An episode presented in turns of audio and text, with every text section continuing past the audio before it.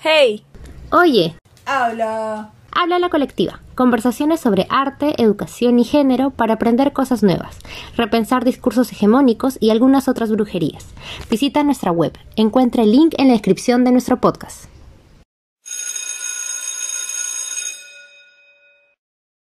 Hola, soy Mucha Duda y el programa de hoy se titula Hayaya, Arte Educación, Folclor y Alegría. Hoy conversaremos con María Cecilia, arte educadora peruana que se ha formado como bailarina de folclor, es integrante de la agrupación Coya Perú, es historiadora de arte por la Universidad Nacional Mayor de San Marcos y es magíster en educación y comunicación por la Universidad de Zaragoza y también es integrante de la colectiva feminista de arte y educación. María Cecilia, Chechi para las amigas, ha tejido su propia formación como muchas arte educadoras en este país. Bienvenida Chechi, ¿cómo estás hoy? Súper contenta de estar en este nuestro espacio. Chechi, querida, ¿cómo empezaste tú en el folclore? ¿Dónde fue eso? Yo tengo eh, esta pasión por el folclore por mi familia. Tengo que empezar por ahí. Porque mi familia es de Ancash, de Raguay, del callejón de Huaylas, y tiene una tradición musical bastante larga. Mi abuelo, mis tíos abuelos, casi siempre hombres, han sido músicos. De hecho, uno de mis tíos, Leoncio Ramírez, fue el violinista en la agrupación Atusparia, que es súper conocida en Ancash, y mi abuelo, mis sus hermanos también, bueno, tocaban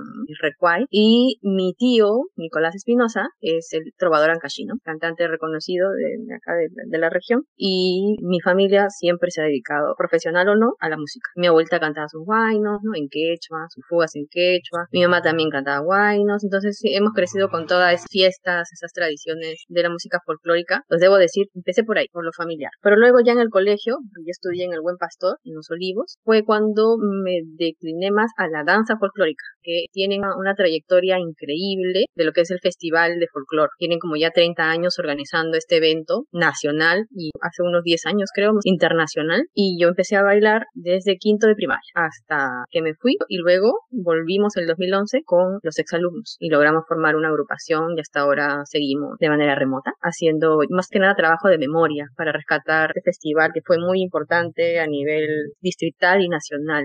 es toda una trayectoria que tiene el colegio. Entonces creo que ahí fue cuando ya empecé a, dedicarme más a la danza y al interés por su difusión. Qué bárbara, es esa herencia tan honda, Chechi. Podría remontarse haciendo una investigación chiquita o quizá profunda, podríamos encontrar ahí unos caminos mucho más antiguos. Mira, luego de esa formación dentro de casa, en el ambiente de la música y dentro del colegio, a partir de un festival complementado con la formación educativa que has tenido, nos vamos ahora a San Marcos y estudias historia del arte allí. Y yo tengo ahí una pregunta ¿tú sentiste que esos conocimientos y esas experiencias fueron bienvenidos en la escuela de arte? ¿Qué sucedió con tus conocimientos de folclore? ¿Tú sentiste que fueron alimentados o no? Aquí tengo que mencionar dos aspectos de San Marcos. Uno que es la facultad, bueno, la carrera propiamente, Historia del Arte, y el otro el Centro de Folclore Universitario. Porque cuando yo entré a la universidad con 17 para 18 años, lo primero que hice fue buscar el elenco de danza. Y me pasé por letras y vi un anuncio que decía el elenco de danzas de letras busca bailarines, varones.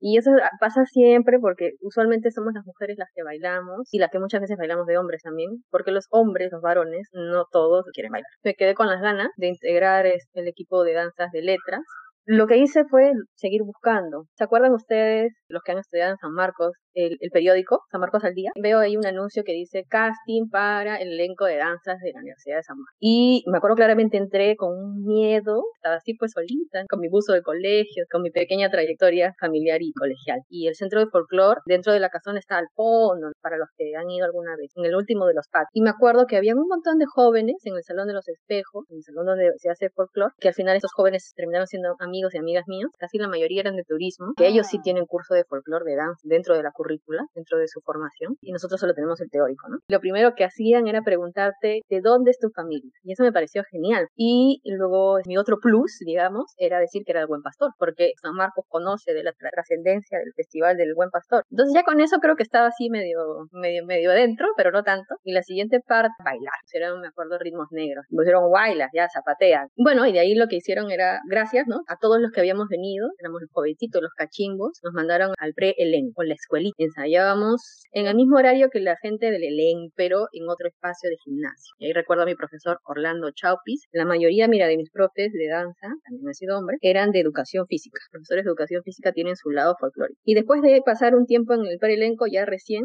haces como una prueba e ingresas al elenco. Y eso es un paso gigante. Pero eso involucra mucho, involucra ensayar más, involucra aprender a maquillar. Eso es algo que seguro las compañeras de otras agrupaciones que pueden estar escuchando se van a sentir identificadas, porque tú llegas novata y tienes que maquillarte, nadie te enseña. Y es toda inversión, todo inversión. Y así fue como llega el elenco al Centro Universitario de Folklore, el famoso CUF. ¿Y qué pasó entonces con Historia del Arte? Que además es la carrera que te certifica, ¿no? Allí hubo algún espacio para tu mm. conocimiento, para tu experiencia.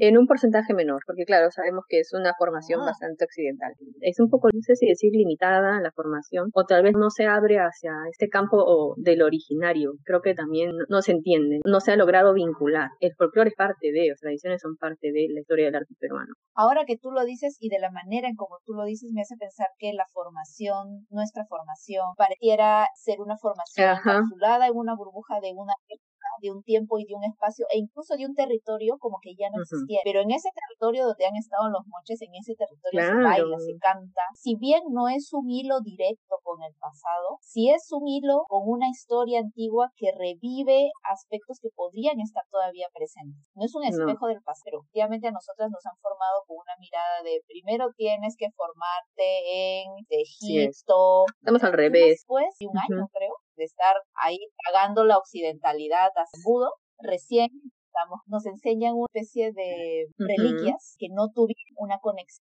con nosotros, con lo que hacemos. O sea, yo he aprendido a preparar Juanes. ¿Eso tiene alguna relación o no con esa historia y esa línea? ¿Con qué me conecta? ¿O no estoy conectada con nada? No hay una especie de mm. apropiación y de reivindicación del suelo que pisamos y de la historia personal de cada uno. Voy a recalcar lo que dice esta educación encapsulada del arte clásico, o incluso del arte virreinal que está como esa intersección entre lo occidental y lo originario, porque finalmente nunca llega a conectar con lo que somos.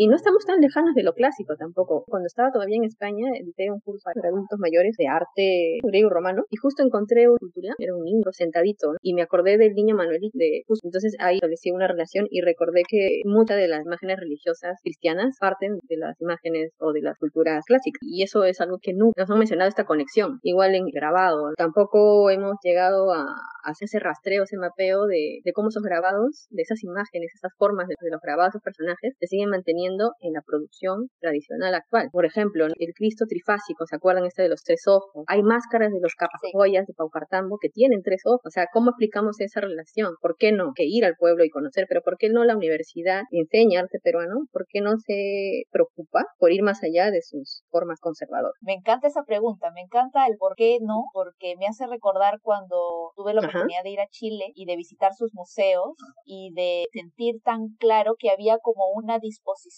a afirmar cosas con más eh, ovarios, lo que nosotros queremos afirmar sobre nuestra propia historia. Entonces, ¿no? de arranque hablaban de las mm. constelaciones en, las culturas tradicionales de Chile. Pero claro, hablar de un tiempo pasado requiere valentía porque vas a afirmar sobre hechos sobre los cuales no vas a tener el 100% de seguridad. Siento que somos bien conservadores a la hora de asumir cosas, de hacer conexión. Y también porque sabes que es una formación bien de escritorio. Y sobre lo que acabas de decir de, del arte colonial, es interesante porque me lleva al siguiente tema que es mm. España. Tú agarraste tu chivas y te fuiste allá y allá te vi bailando y allá te vi generando y allá te vi creando como lo haces aquí en España. ¿Cómo se recibió todo ese conocimiento que ya tenías en folclore y en arte educación? Cuando me fui a España dejé todo. Era un momento de continuar y aquí no era todavía. Sentía que tenía que ir, mirar desde fuera. Cuando me fui, yo llevé conmigo mis polleras, mis enaguas, mis máscaras de ocupos, mi guaraca, mi faja. Así, me fui con todo. Entonces, cuando yo me fui, yo llegué a Huesca, la capital de la provincia de Huesca, en Aragón, que está al norte de España, en los Pirineos. Entonces, al toque hice una relación. Yo me estoy yendo de la cordillera a los Pirineos. Debo encontrar algo así como también folclórico por ahí, ¿no? Y efectivamente pues allá tienen su propia tradición, con su música, las jotas se llaman, ¿no? Como así los guainos, ¿no? Y me interesaba también conocer ese aspecto folclórico de la ciudad que me estaba cogiendo. Por otro lado, también esperaba encontrar un patriota para poder hacer folclore, pero realmente éramos muy pocos latinoamericanos ahí. Peruanos éramos un joven que conocí, que trabajaba en un restaurante, y yo, la verdad no había muchos pero tampoco había mucha movida, ¿no? Como si la encontré en las otras ciudades que me que fui migrando, ¿no? Por el tema de, la maestría. Huesca es pequeña, es casi como Barranco, imaginen. Pero bueno, eso me sirvió para conocer este otro lado de España y, la tradición folclórica de ese lugar, acá. Pero cuando me mudé a Lleida, en Cataluña, está como a dos horas de, de Barcelona, es una ciudad tres veces más grande que Huesca, entonces claro, ahí encuentras más diversidad. Encontré un solo restaurante peruano para ir al oasis, me iba ahí a tomar mi cervecita en canchita, y los dueños eran de Huánuco y tenían una pantalla gigante con YouTube, me daban la clave para que yo ponga mi música, ponía chicha, cumbia, guayno, de todo. Y ellos me dieron el dato, oye, ¿no? Que hay este, varias agrupaciones, que bolivianas, ecuatorianas, peruanos no hay, me pero hay esto otro. Ah, ya me busca esta agrupación, Asociación Bolivia Lleida se llama. Al toque, dijeron, vente a bailar y me sentí como en casa. Eran todos bolivianos y había, creo que dos peruanas, la mayoría bolivianos, bolivianos, y una ecuatoriana y una argentina. Entonces era genial, porque eso sí, sí debo reconocer. En España hay mucha, mucha diversidad cultural. De pronto no con los mismos beneficios que los propios españoles como debería de ser, pero sí enriquecedor. En Perú, en Bolivia hay mucha tradición, pero no compartes con otros países. Tienes que salir para compartir. En cambio, en España las encuentras. Encuentras todo ese micros universos latinoamericanos, en este caso andinos, en estas ciudades. Ellos bailaban caporales, entonces ahí el bombo es el instrumento que marca mucho, ¿no? Los pasos, el ritmo. Entonces era como que mi corazón volvía a latir. Sentía que estaba en Coya, en mi asociación, mis ensayos en el campo de Marte, o sentía que estaba en el gimnasio de San Marcos, o sentía que estaba en el patio de mi colegio, en el Buen Pastor. La comunidad era muy familiar, celebraban los cumpleaños con los bocaditos. Entonces yo sentía que estaba en Lima. Y ahí empecé a a bailar nuevamente, me involucré con ellos, porque no solamente era ir a ensayar, era celebrar los cumpleaños y además participar de sus actividades. Obviamente las pichangas, pichangas de fútbol, en las que se juntaba toda la comunidad latinoamericana, principalmente sudamericana, debo decirlo, y la verdad es que me sentí como en casa, me sentí feliz. Y luego cuando ya me mudé a Madrid, obviamente ahí sí hay asociaciones peruanas, me contacté con un compañero de San Marcos, con Luis Aima, que me dio el dato de esta agrupación Arte y Tradición, pero es una asociación que tiene ya 17, 18 años ya bailando en, España, son peruanos y peruanas, y ahí participé de, sus ensayos, de sus presentaciones y de actividades como baby showers, o esas cosas que no se hace cuando conviertes en amigos de, ¿no? Qué, qué importante ese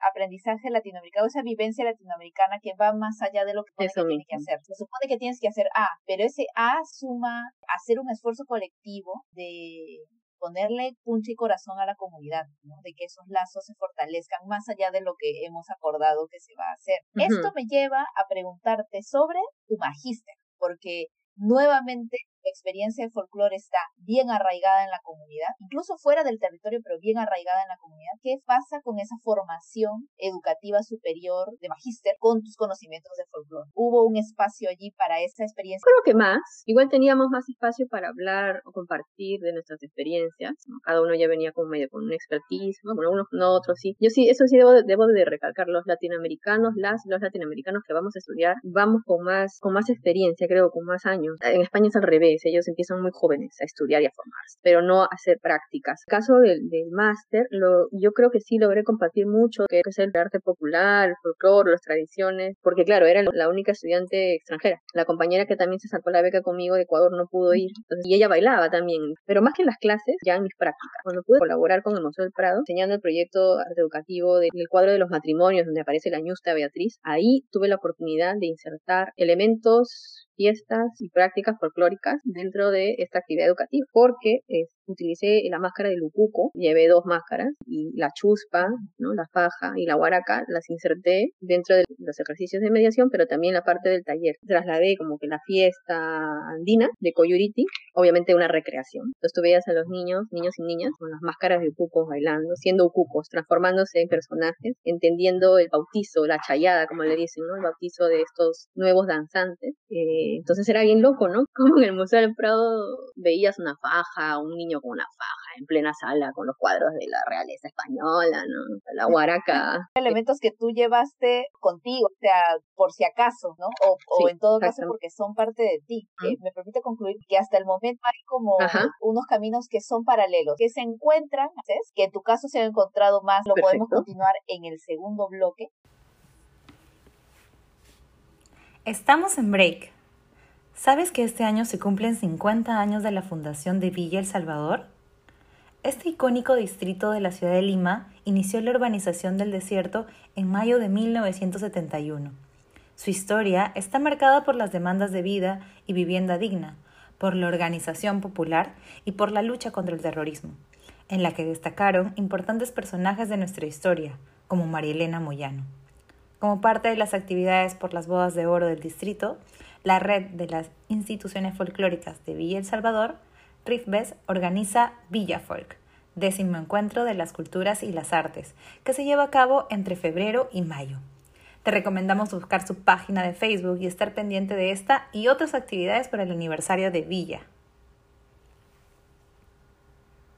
Querida Chechi, entonces pasamos a este segundo bloque. Ponemos el dedo en la llaga. Vamos a ver cómo nos va. La pregunta es, en principio, ¿cómo crees tú que el folclore aporta al arte y a la educación? Y si ese aporte se está aprovechando o no se está aprovechando. Todos los colegios, bueno, la mayoría, siempre hay presentaciones de danzas, ¿no es cierto? Ustedes han bailado también seguro, el Día de la Madre, el Día del Padre, un pequeño encuentro, festival, concurso. Pero siempre terminan siendo actividades poco aisladas o no integradas, mejor dicho, a la formación curricular.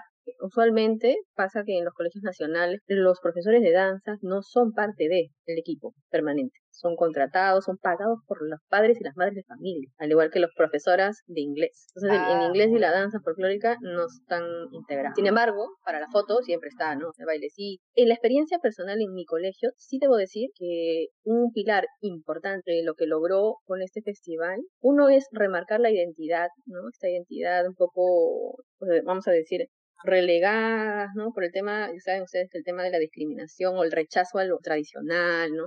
es bastante fuerte aún. Por otro lado, eh, romper con la timidez, porque claro, es expresarte con el cuerpo, ¿no? El cuerpo, la voz y todo, el folclore implica todo eso. Y la etapa de colegio, cuando eres adolescente principalmente, te retraes. Entonces trabajó y logró romper con, con estos esquemas, con estos issues de, ay, ¿por qué me voy a poner yankees, no? ¿Por qué voy a usar una chuspa? No, qué vergüenza, eso de cholos, ¿no? No. O sea, al final, el alumno y la alumna lo que esperaba cada año era bailar en el festival. Entonces creo que eso sí se logró. Y a nivel de formación escolar, creo que el Buen Pastor, mi colegio, logró ese objetivo con sus alumnos. Tanto así que nosotros, los ex alumnos, volvimos y, y promovimos que dentro del festival haya un espacio, un concurso solo para ex alumnos. Entonces yo creo que aquí lo que faltaría es que desde el MINEU, ¿no? Desde el Ministerio de Educación, existan políticas que involucren no solamente las danzas, ¿no? Las danzas son una parte de, sino todo lo que es el folclore, lo que engloba el folclore, la música, la tradición, las fiestas, los rituales, por ende también pues todo la indumentaria, dentro de la currícula escolar. Poder, no sé si tanto reforzar, porque creo que a veces no quiera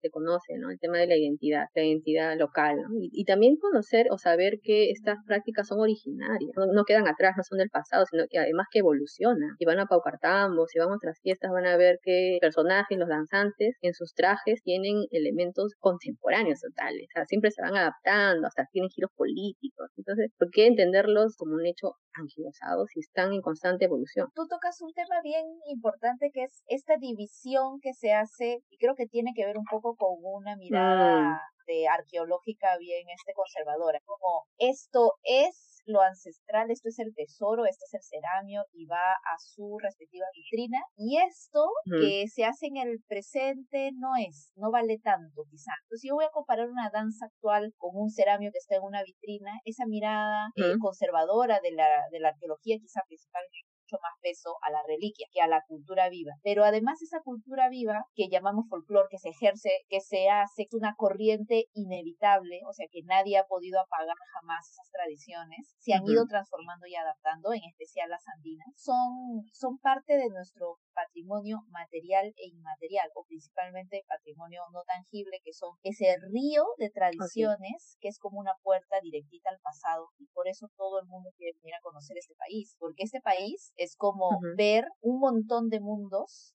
que son ventanas abiertas a un pasado que convive a veces de manera paralela sin verse, a veces, ¿no? Cuando, yo la peregrinación del Coyuliqui sentí que era un país que yo no conocía. Para mí era abrumador y doloroso porque yo ya había acabado la universidad, yo ya era una profesional de la cultura en, el país, ¿no? Ya me había formado así y yo no conocía nada de eso y como eso no conozco una millonada de cosas más, pero que cuando otras personas hablan de eso, hablan como remanentes, tradiciones que no pesan tanto como un objeto de un museo. Y rescato algo de lo que has dicho, así para cerrar, que es políticas educativas y culturales que conversen entre sí. Porque al principio, si el curso de arte, así como tú dices, se genera dentro de un montón de precariedades, porque el profesor de arte ni siquiera está contratado por el colegio muchas veces, ¿cómo vamos a trabajar temas de identidad si no es a través de ese curso? Pueda ser transversalizado también, ¿no? Ahí, ahí, ahí estamos perdiendo una oportunidad bárbara, bárbara. O sea, lo que tú cuentas sobre tu colegio y lo que ha hecho y sus años de experiencia en este festival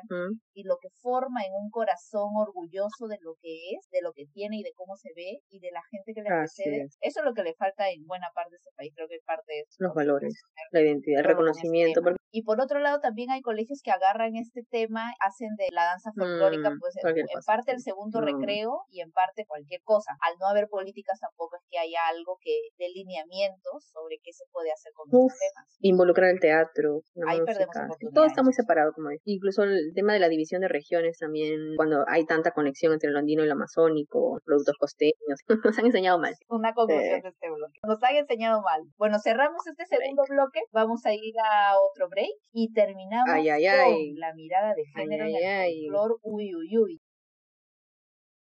Estamos en break. El pasado 11 de febrero se presentó Amazonas, de mitos y visiones, una miniserie documental de arte amazónico dirigido por Cristian Pentayán, con la participación de artistas de nuestra Amazonía. La presentación virtual se realizó en la página de Facebook del proyecto bicentenario llamada Bicentenario Perú, y una de las personas invitadas a comentar esta presentación fue la artista de la comunidad Shipibo Coniboy, Chonon Bencho.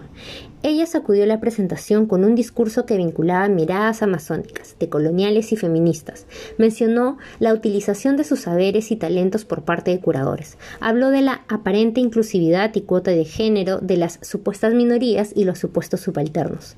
Y finalmente destacó la importancia de incluir a la cultura amazónica como parte del imaginario del Bicentenario. El discurso es alucinante, no te lo pierdas. El nombre del video en Facebook es Exposición Bicentenario Amazonas de mitos y visiones y el discurso de Chonon Bencho va del minuto 33 al minuto 44. En este bloque vamos a cerrar la conversa. La pregunta grande, nos has contado que viene de una familia folclórica. Tú has bebido, sentido, visto el folclore desde pequeña y luego lo has ejercido en pero tú has empezado, como muchas de nosotras, estas reflexiones de género y estas posiciones feministas recientemente. Eso significa que tú has estado en el folclore primero y con la mirada de género después, siempre siendo una mujer latinoamericana del sur. ¿Cómo es ser una mujer que se está construyendo como feminista dentro del folclore? Desde que empecé a hacer folclore, obviamente no tenía esta mirada de, mujer mucho más fuerza o del empoderamiento de la mujer o de la figura o de la recuperación de la, de la fuerza de la mujer en, el Perú. Y y creo que es cuando estuve en España trabajando, es que fue increíble lo de España, porque en el 2019 trabajé con, Linda Silvano y con Silvia Ricopa, artistas chipivas, trabajé el tema de género de la ñusta y también me invitaron a trabajar temas de arqueología de género con la dama de Cao. Entonces, claro, sí empecé a, a, volcarme más en,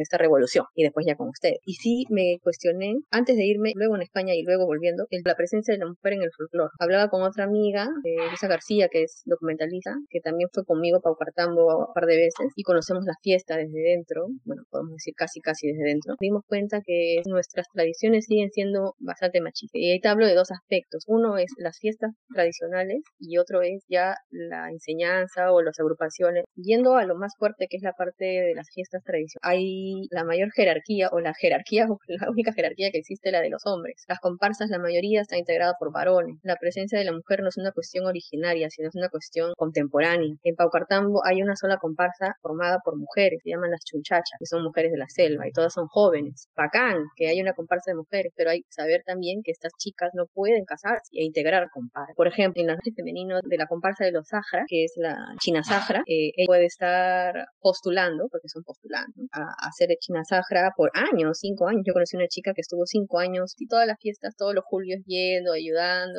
pero no la hace, no puedes casarte, eh, pierdes la posibilidad de ser China Sahara o tienes que dejar el personaje de Chinazajra. Continuando con la comparsa de los Sajras, porque es con quien tengo mayor contacto, quien decide quién va a ser Chinazajra o continuar siendo el personaje de Chinazajra son los hombres, es la comparsa de los Sajras. O sea, ellas tienen que demostrar todo el año que están ahí sirviendo la comida, apoyando, sabiéndose la coreografía, ¿no? Y dando dinero, obviamente todos dan dinero, ¿no? Para, para solventar los gastos, pero finalmente la reunión, porque yo estuve ahí, es de ellos. Ellas se prueba, pasan su prueba, ¿no? Y al final esperan abajo, en el primer piso, en el patio, los hombres reunidos, los sagras, en, su segundo piso, en su sala de congregaciones, y es un voto, pues hacen votación y al final pueden decidir si la china sagra de ese año se queda al siguiente o si ingresa una nueva. Y las chicas abajo, no les miento, llorando, las que no han sido seleccionadas, porque es muy fuerte la devoción, es muy fuerte. Y muchas veces son escogidas porque son nietas, parientes de paucartambinos. Chechi, me he quedado con, esta información de que si te casas tienes que dejar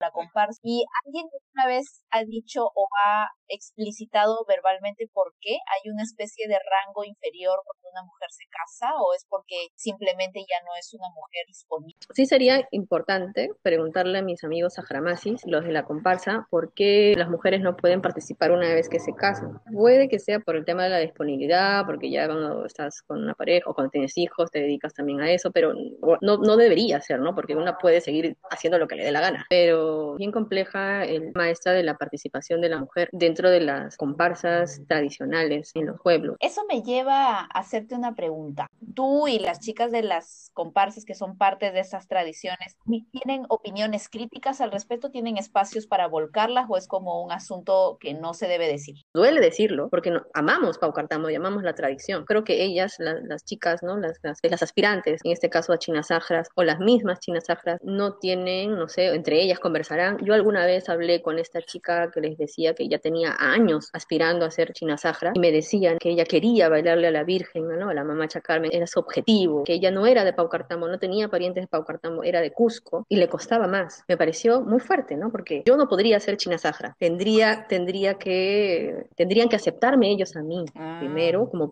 Paucartambi para que yo sea parte de y recién pueda aspirar. Y te cuesta tanto ser aceptada y además todo el tiempo es un postular permanente hacia la aprobación de un grupo de hombres. Si criticas desde adentro, puedes quedarte eh, aislada, ¿no? Podrías perder esa oportunidad que tanto quieres. Quizá por eso se están formando eh, agrupaciones solo de mujeres, o sea, ¿cómo ves tú el tema de las machitas? De manera tradicional hay muchas danzas que solo son de varones, hay danzas de pareja y hay danzas en las que se han ido, vamos a decir, integrando a las mujeres, como la morenada, ¿no? Que aparece en la china morena o la diablada, pero en el caso de los caporales, como dices, ¿no? El caporal es una palabra masculina, es un hombre caporal. Las mujeres, bueno, tienen esta presencia mucho más delicada en los pasos. Entonces las machitas, que ya estaban desde hace años también en Bolivia, tienen esta posibilidad de, de hacer los pasos de los hombres, pero siendo mujer. Recién, mira, hace un par de años, un poco más tal vez, las machitas están con más fuerza, están presentes, tienen mayor presencia. Te lo digo porque como mi asociación participa desde el 2015 en el concurso de, de trajes de luces y danzas autóctonas de Puno, que lo hacen en noviembre por el aniversario de Puno. En cinco años ves pasar un montón de danzas. Y ves cómo las machitas se han integrado con mayor presencia en las comparsas de caporales. Entonces tienes a los caporales varones, caporales mujeres, ¿no? Las mujeres, y tenías a las machitas, que entran en bloque, a bloque machitas. Pero recién ahora he visto que hay machitas que se separan de su agrupación para tener una independencia. Y eso me parece genial, ¿no? Porque ya están teniendo más voz. Y hay cursos ahora también, hay cursos solidarios de machitas. Y, no solamente en caporales, sino también en sicuris. Porque los sicuris también es una tradición varonil. Y están ahora las sicuris, las chicas sicuris. Es un poco que se desliga de la tradición, entre comillas, vamos a decirlo así, como de las normas de la tradición, pero no de la tradición propiamente. Porque siguen tocando, siguen bailando. Pero de la formación sí, y me parece que es necesario también. Vuelvo al inicio, ¿no? Cuando vi el letrero, el anuncio de San Marcos, se buscan varones, porque las mujeres siempre hay, muchas mujeres siempre bailan más que los hombres, siempre hay más, y por qué no tener una presencia más fuerte también. Claro, y tener sus propios espacios se crean sus propias decisiones, ¿no? Porque hasta donde entiendo, una voz masculina en el folclore pesa más. Esa transformación desde adentro revitaliza una tradición, la asegura además, asegura que no desaparezca, porque de acá a unos tres años, toda es, esa revolución feminista que va a traer adolescentes y mujeres con un feminismo mucho más fuerte que con el que nosotras hemos llegado a los 20 años, va a querer danzar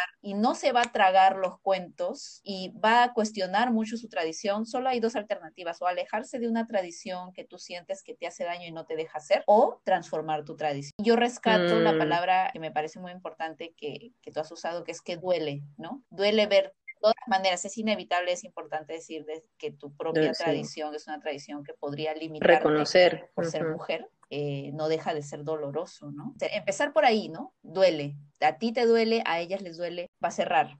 ¿Qué pasa con la maternidad y las mujeres que danzan folclore? ¿Se van? ¿Hay una mirada comprensiva?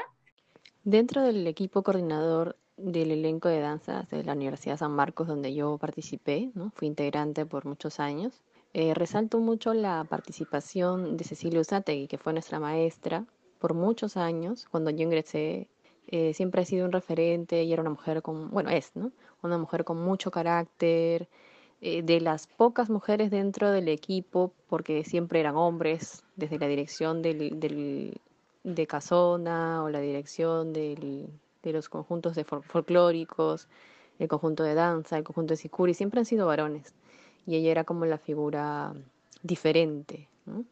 Ella era madre de dos hijas y aún así eh, nos contaban que cuando estuvo embarazada de la, de la última, bueno, de la primera y de la última también, ella bailaba, ¿no? Bailaba caporales todo. Entonces creo que siempre ha sabido ser todo, ¿no? Sabido ser madre, profesora, eh, profesional y obviamente una gran maestra para nosotros y nosotras, los que hemos integrado ese, ese elenco. Pasa, sí pasa, pues que cuando muchas de nosotras, bueno, compañeras, se embarazan o se casan, obviamente van a tener que retirarse por un tiempo, pero algunas no vuelven, porque claro, luego conjugar tu tiempo de trabajo, tu tiempo de madre y tu tiempo de ensayo es un poco complicado, pero no es imposible. Eh, asegurar o buscar medidas que aseguren la participación de las mujeres cuando son madres, también es asegurar la tradición, ¿no? Eh, porque de todas maneras van a estar involucrados sus hijos e hijas, ellas van a poder seguir con la enorme experiencia que ya deben tener en ese punto. O sea, imagínate, tú te embarazas mañana y tú tienes una tradición en el folclore desde el hogar, o sea, toda tu vida, y que lo tengas que dejar por ese aspecto es nuevamente seguir perdiendo oportunidades, ¿no? Todo lo que me estás contando o cosas como las que yo concluyo es nuevamente este asunto de que tenemos una bolsa de riquezas y que parecen que vamos todos los días de la mañana y lo tiramos por el water.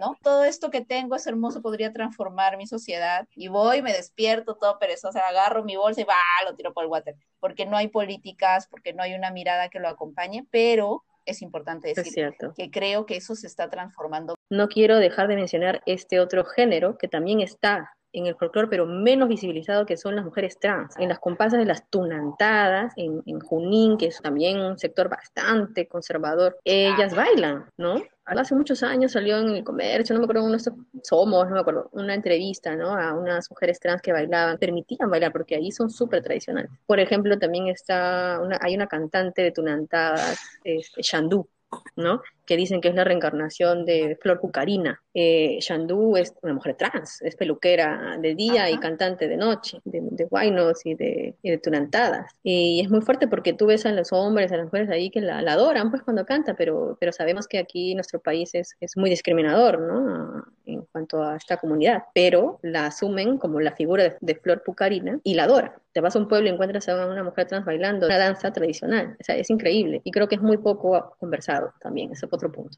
Ahí hasta habría espacio para repensar en estas nuevas masculinidades o las masculinidades de siempre, solo las que eran, digamos, buleadas, de si tienen espacio en el folclore o no, ¿no? Porque además la danza y las artes escénicas muchas veces, eh, por eso es que hay muchas más mujeres que hombres muchas veces, ¿no? Porque no, no se consideran como espacios masculinizados y cómo se sienten los hombres en estos espacios donde al mismo tiempo no quieren dejar de ser el, el, macho que se supone que todo el mundo le pide que sea, pero al mismo tiempo tiene otras, Volumen sensibilidades que no, no, les, no les permiten ser, ¿no? Qué conversación tan chévere, Chechi, yo creo que viene el volumen 2 de este podcast. Chechi, ha sido una conversación maravillosa. Nos vamos a despedir ya. Creo que dejamos muchos temas abiertos y esos temas los retomaremos en una siguiente oportunidad. Me voy a despedir recordando a las personas que nos escuchan que visiten nuestra página, entren a Habla la Colectiva, chequen todo lo que encuentran allí, dejen sus comentarios y interactúen con todo lo que está allí disponible. Y si nos quieren escribir, pues también escriban. Muchas gracias